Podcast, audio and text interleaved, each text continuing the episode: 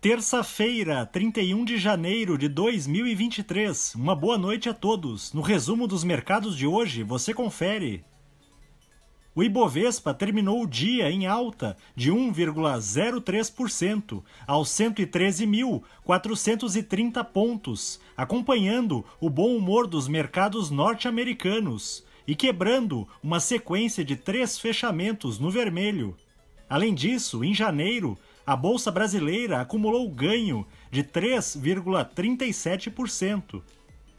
Na ponta positiva, as ações preferenciais da Copel, em alta de 1,97%, avançaram com a notícia de que a companhia concluiu a aquisição de dois complexos produtores de energia eólica.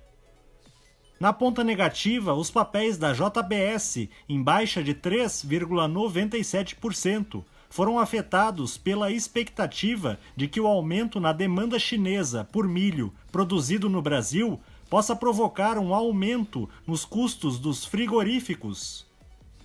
O dólar à vista às 17 horas estava cotado a R$ 5,08, em baixa de 0,75%.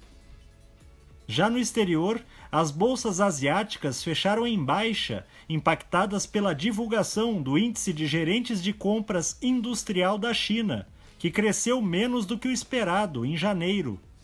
No Japão, o índice Nikkei fechou em baixa de 0,39%. Na China, o índice Xangai Composto caiu 0,42%.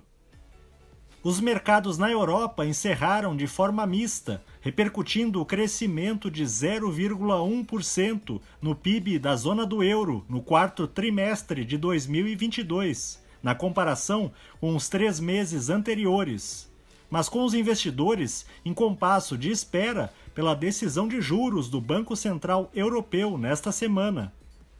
O índice Eurostock 600 teve perda de 0,21%.